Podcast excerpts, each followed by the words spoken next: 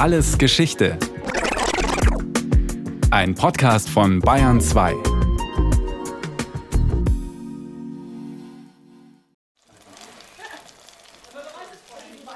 Also zum einen machen wir heute Milchschnitten. Da kommt dann anstatt Zucker vor allem Dattelsirup rein. Der ist auch dunkel, so wie man sie von den Datteln her kennt.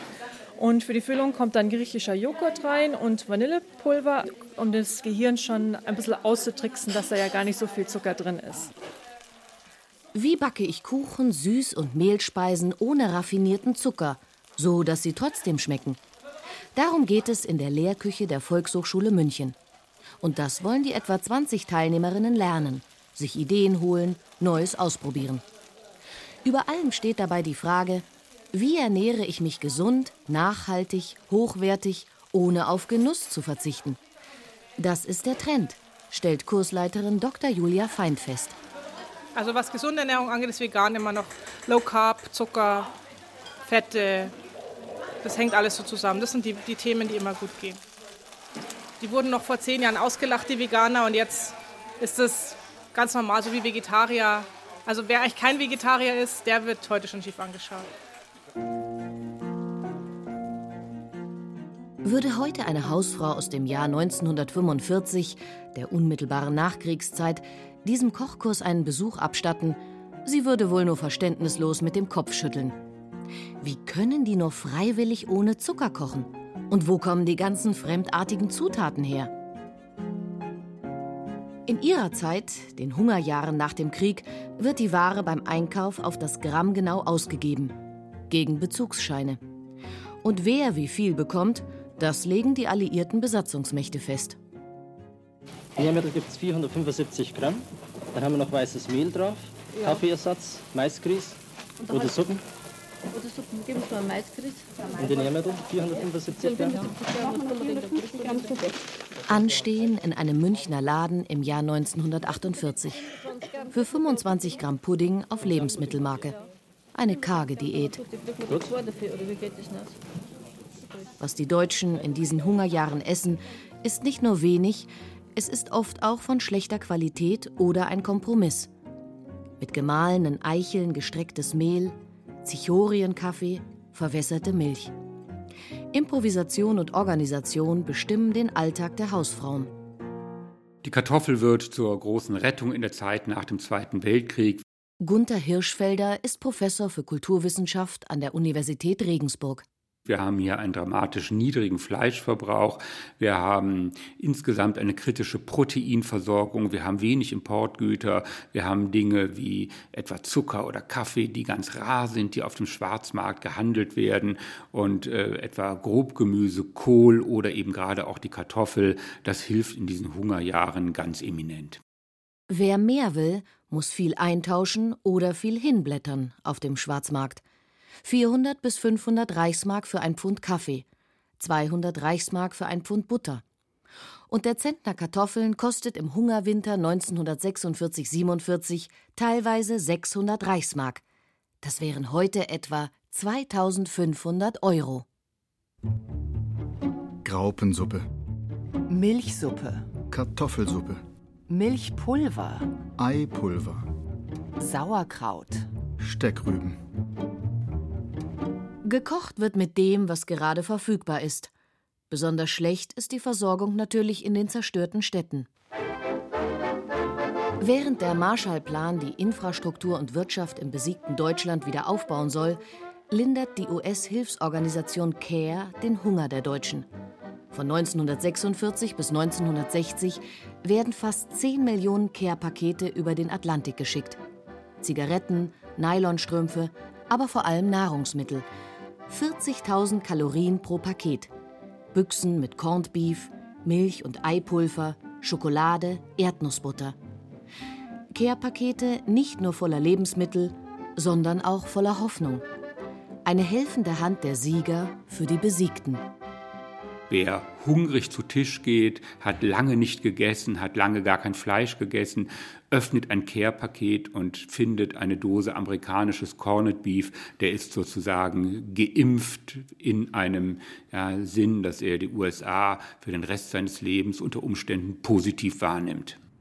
Jedes der fünf Millionen Care-Pakete, die bis jetzt in Deutschland abgeliefert worden sind, hat mit dazu beigetragen, ein Band der Freundschaft zu schaffen. Jedes von ihnen ist zugleich ein greifbarer Beweis, dass der Geist christlicher Barmherzigkeit in den Herzen der Amerikaner lebendig ist. Satte Deutsche sind widerstandsfähiger gegen den Kommunismus. Das ist ganz im Sinne des ersten Bundeskanzlers Konrad Adenauer, der auf die Bindung zu den westlichen Alliierten baut und nicht zum Sowjetrussen.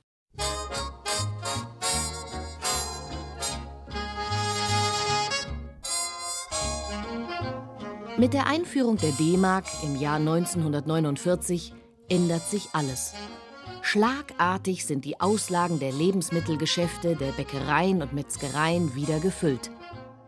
Für mich ist das erstmal die Zeit der Fresswelle, die Zeit, in der sich eine Nachfragestruktur positiv verändert. Und wir sehen vor allem in den 1950er Jahren einen drastischen Anstieg der Kalorienversorgung, die auch unbedingt notwendig war. Und das sind vor allem hochkalorische, süße und alkoholische ja, Lebensmittel, die ganz oben in der Gunst stehen. Hackbraten gespickt mit Speckstreifen. Schweinebraten. Rinderbraten. Fliegenpilze aus Eiern mit Mayonnaise. Königin Pastetchen gefüllt mit Ragoufin. Gefüllte Eier mit Mayonnaise. Punschtorte. Bis 1960 verdoppelt sich der Konsum von Schweinefleisch pro Kopf auf 30 Kilogramm. Der von Geflügel verdreifacht sich sogar. Fleisch wird zum kulturellen Leitobjekt, in dem sich Vorstellungen vom guten Leben bündeln. Die Politik in West und Ost tut viel, um die Fleischversorgung zu verbessern und zu sichern. 1955 startet in der Bundesrepublik der sogenannte Grüne Plan, eine Bundesinitiative, die eine Industrialisierung der Landwirtschaft vorantreiben will. Es ist der Beginn der Massentierhaltung.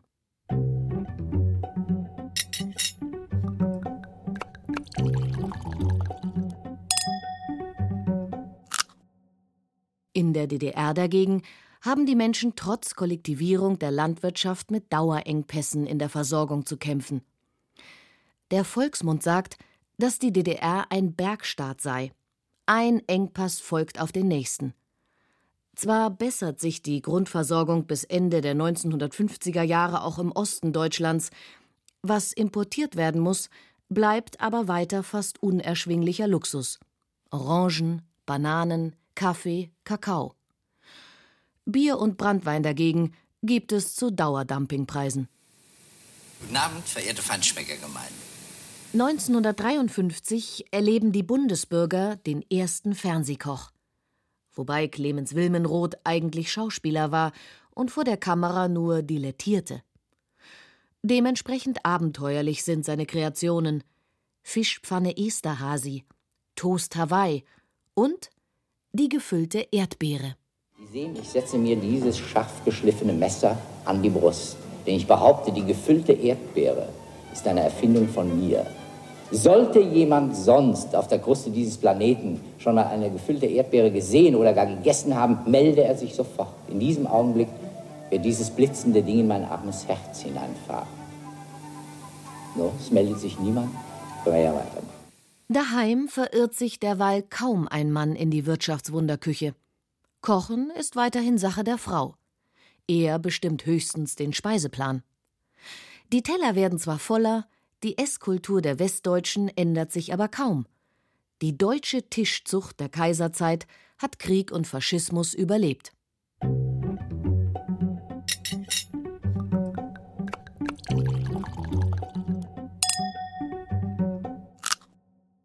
In der DDR dagegen entwickelt sich eine ganz spezifische Esskultur.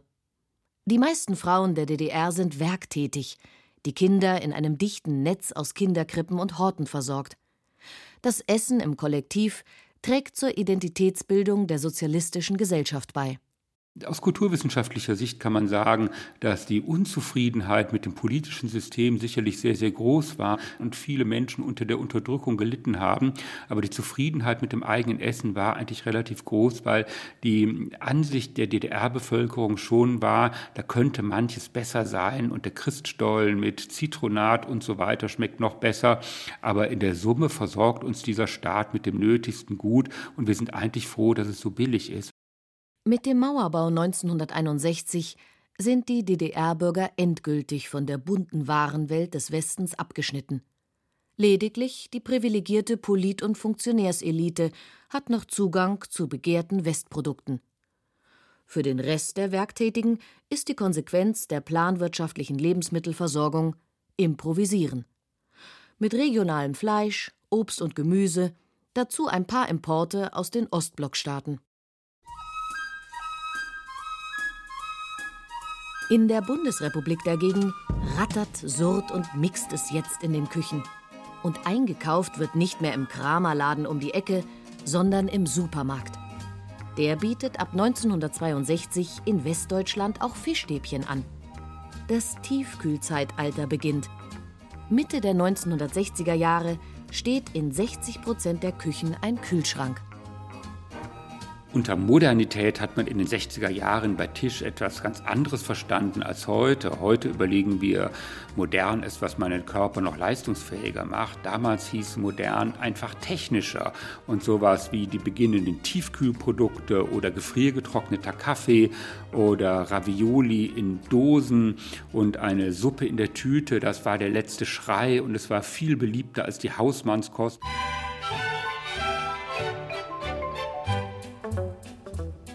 Bisschen mit nach Italien, komm ein bisschen mit ans blaue Meer.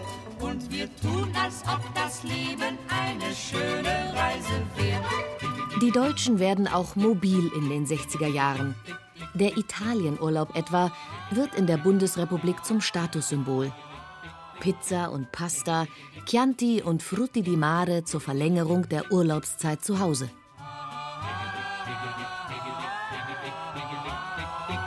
In der DDR träumte man sich mit blauer Mädchentraube aus Rumänien und Gulasch-Variationen zurück in den Urlaub bei den sozialistischen Nachbarn. Cevapcici, Gebackene Kalamaris, Paella, Balkanspieß, Raki, Slivovitz, der lustige Bosniak. Rumsteak mit Feta und Schinken gefüllt. und Djuvetsch-Reis. Die sogenannte Gastarbeiterküche tritt mehr und mehr an die Stelle des traditionellen Wirtshauses. Beim Griechen oder Jugoslawen wurde preiswert viel Fleisch serviert. Ein Hauch südosteuropäischer Exotik inklusive. Eigentlich sind das die letzten Reste der gutbürgerlichen deutschen Küche. Da kommt jemand, er schweigt, er nimmt die Bestellung auf, er ist uniformiert und er bringt ganz schnell ein riesiges Gericht aus dem alten deutschen Dreiklang, nämlich äh, Fleisch, Soße, Sättigungsbeilage und Gemüse, eben deutsche Küche reloaded. Neben der Technik in der Küche und der Reisewelle verändert die Imbisskultur die Essgewohnheiten der Deutschen nun nachhaltig. Pommes frites und Currywurst im Westen und die sozialistische Hotdog-Variante namens Kettwurst im Osten verlagern das Essen auf die Straße. Die Esskultur passt sich der neuen Arbeits- und Lebensweise der Menschen an. Die Gesellschaft ist immer mobiler geworden, sie ist immer gleichberechtigter geworden, immer schneller. Die Nachfrage ist auch gestiegen, die Kaufkraft ist gestiegen. Und als ganz logische Konsequenz haben wir dann die Einführung der Burgerkette in den 70er Jahren. Aber die Anfänge liegen viel früher, die liegen eigentlich schon in den späten 40er Jahren mit den ersten ja, Gulaschhütten, die wir verschiedentlich in Deutschland haben, die so mobile Essstände sind. Und insofern ist der Burger nur ein Steinchen in einer ganzen Kaskade von Veränderungen. Der Generalangriff auf die bürgerliche Esskultur. Er kommt aus den USA und von der Studentenbewegung der späten 60er Jahre. Junge Frauen wollen sich nicht mehr hinter den Herd zwängen lassen. Der Feind der Revolution, er sitzt auch daheim am Esstisch. Der Liedermacher Franz Josef Degenhardt besingt 1965 das gruselig bräsige Sonntagseinerlei deutscher Spießbürgerlichkeit. Da hockt die ganze Stadt und mampft, das Bratenschweiß aus Fenstern dampft. Durch die fette Stille dringen Gaumen, Schnalzen, Schüssel klingen. Messer, die auf Knochen stoßen und das Blubbern dicker Soßen. Hat nicht irgendwas geschrien, jetzt nicht aus dem Fenster sehen. Bam, ba, bam. In den 70er Jahren ist Deutschland satt. Während das Jägerschnitzel West ein Kalbs- oder Schweineschnitzel mit Pilzsoße ist, bekommt der Gast im Osten eine panierte Scheibe Jagdwurst. Die sozialistische Antwort auf den kapitalistischen Hamburger ist die Grilletta. Und die Soljanka, der russisch inspirierte säuerliche Eintopf aus Gemüse und Wurstresten, kommt noch heute in vielen ostdeutschen Haushalten auf den Tisch. Der Goldbräuler, das Brathändel Ost, ist Massenware. Dementsprechend bewirbt die staatliche Versorgungsgesellschaft HO den Verzehr von Eiern.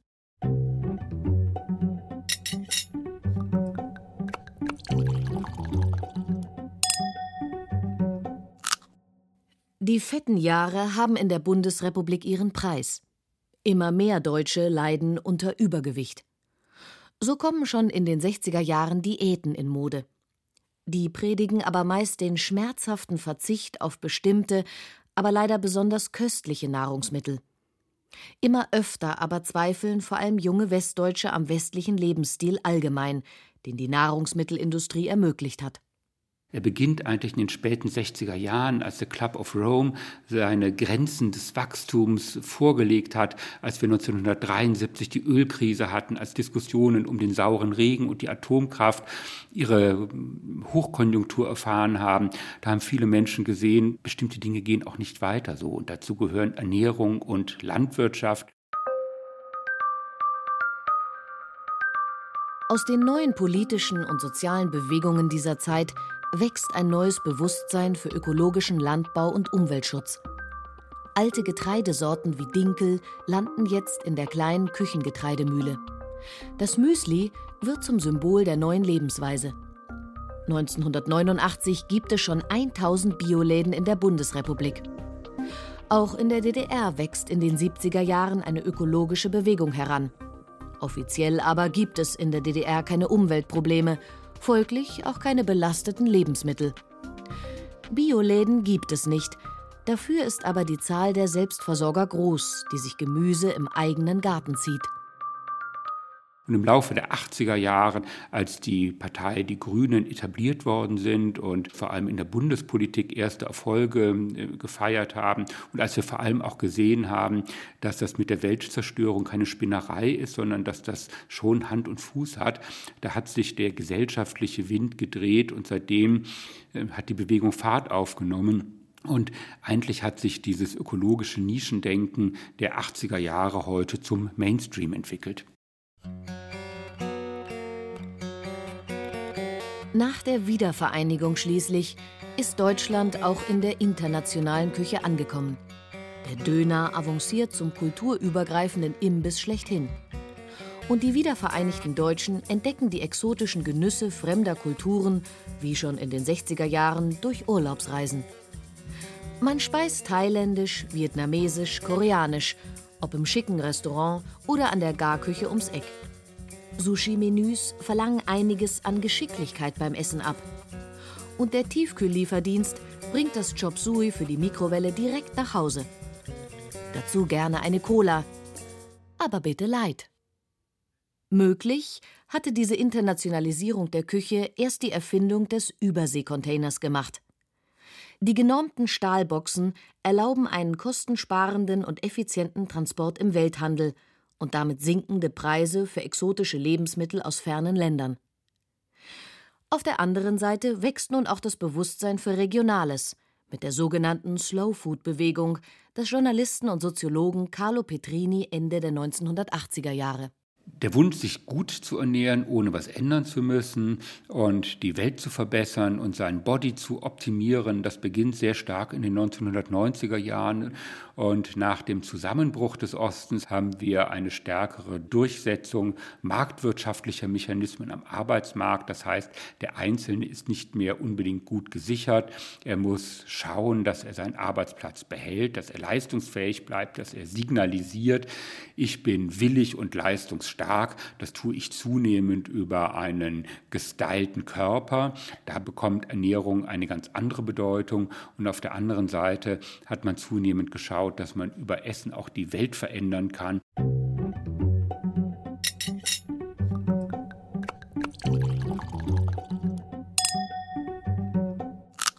1992 führt die Europäische Union die Herkunftsbezeichnungen ein. Die Nürnberger Rostbratwurst ist als regionales Lebensmittel ebenso geschützt wie der Schwarzwälder Schinken. BSE, Gammelfleischskandale und Schweinepest haben viele Verbraucher sensibel für die Frage gemacht, wo kommt das eigentlich her, was ich esse? Und seit 2001 gibt es in Deutschland ein einheitliches Biosiegel. Die Welt ist heute außerordentlich komplex und unüberschaubar geworden. Wir haben eine dramatische Umweltproblematik und da brauchen wir einfach nicht nur globale Strategien, sondern wir brauchen individuelle und gesellschaftliche Strategien, die mir erklären können, wie kann ich Welt deuten und mich selber in dieser Gemengelage verorten. Und da bietet sich die Ernährung in besonderem Maße an. Sie ist unser gemeinsames Leitnarrativ. Also ich weiß noch, als ich damals vegan geworden bin, es war eine wirkliche Herausforderung, bestimmte Sachen zu bekommen. Und jetzt inzwischen kann ich in fast jedem Supermarkt gehen und der hat es dann vorrätig. Also auf der anderen Seite ist natürlich auch immer so mit der Nachhaltigkeit eine Frage, wie nachhaltig sind bestimmte Produkte. Die Teilnehmerinnen des VHS-Kurses Kochen ohne Zucker haben ein Bewusstsein für ihre Ernährung entwickelt. Sie nehmen sich Zeit zum Kochen, Einkaufen, Ausprobieren. Sie wollen Alternativen finden zu den Fett- und Zuckerbomben der Nahrungsmittelindustrie. Sie nehmen neue Trends auf. Superfood, Functional Food, Clean Eating. Wobei nicht jeder Hype so ganz neu ist. Ich musste so schmunzeln, weil Resteküche ja gerade so im Trend ist und wie man Reste verwerten kann, habe ich mir gedacht, Leute, das ist nichts Neues. Jedes Kartoffelgröstel ist Resteverwertung.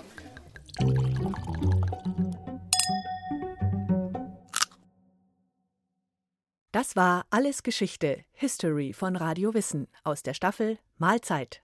Diesmal mit der Folge Esskultur von Jägerschnitzel zu Sushi von Michael Zametzer. Gesprochen haben Franziska Ball, Carsten Fabian und Diana Gaul. In der Technik war Robin Alt, Regie Anja Scheifinger, Redaktion Nicole Ruchlack. Und von uns gibt's natürlich noch viel mehr. Wenn Sie nichts mehr verpassen wollen, abonnieren Sie den Podcast Alles Geschichte, History von Radio Wissen unter bayern2.de slash allesgeschichte und überall, wo es Podcasts gibt.